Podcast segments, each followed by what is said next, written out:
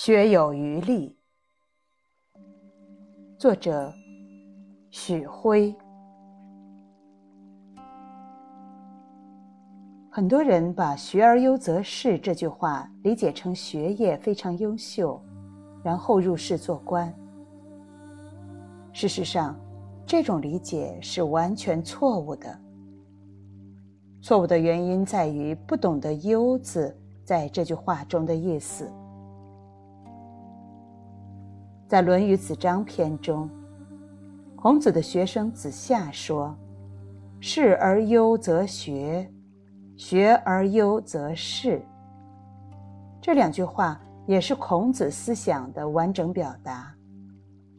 在孔子及其学生的心目中，仕而优则学，甚至比后者更为重要，因此才放到第一位来讲。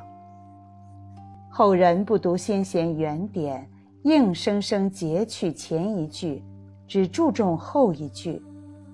为自己入世做官，寻找圣人之言作为理论依据，真是可叹。《说文解字》：“忧，饶也。”什么叫饶？段玉裁解释说：“凡有余，皆曰饶。”因此，“忧”的本意就是有余力。朱熹就是这样解释的。忧，有余力也。如此一来，这两句就很好理解了。入世做官有余力，可以去学习；学习有余力，可以入世做官。优是一项非常重要的标准，不管是做官还是学习，必须有余力。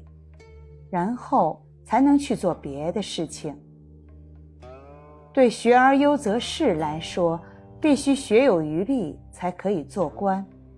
如果不是学有余力，即使学问再好，也不能入仕做官。这句话的意思非常清楚，那就是强调学习的重要性。通过学习，提高为官者的从政能力。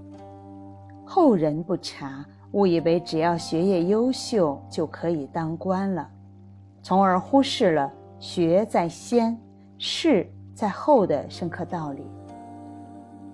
至于今天从这句话中演绎出来的“演而优则歌，演而优则导”等等，通通都是错误的，因为强调的都是优秀之后如何如何，而不是有余力了。才可以去做别的事情。不读原典，不能理解先贤每一句话的正确含义，以致先贤的许多深刻思想都被歪曲了。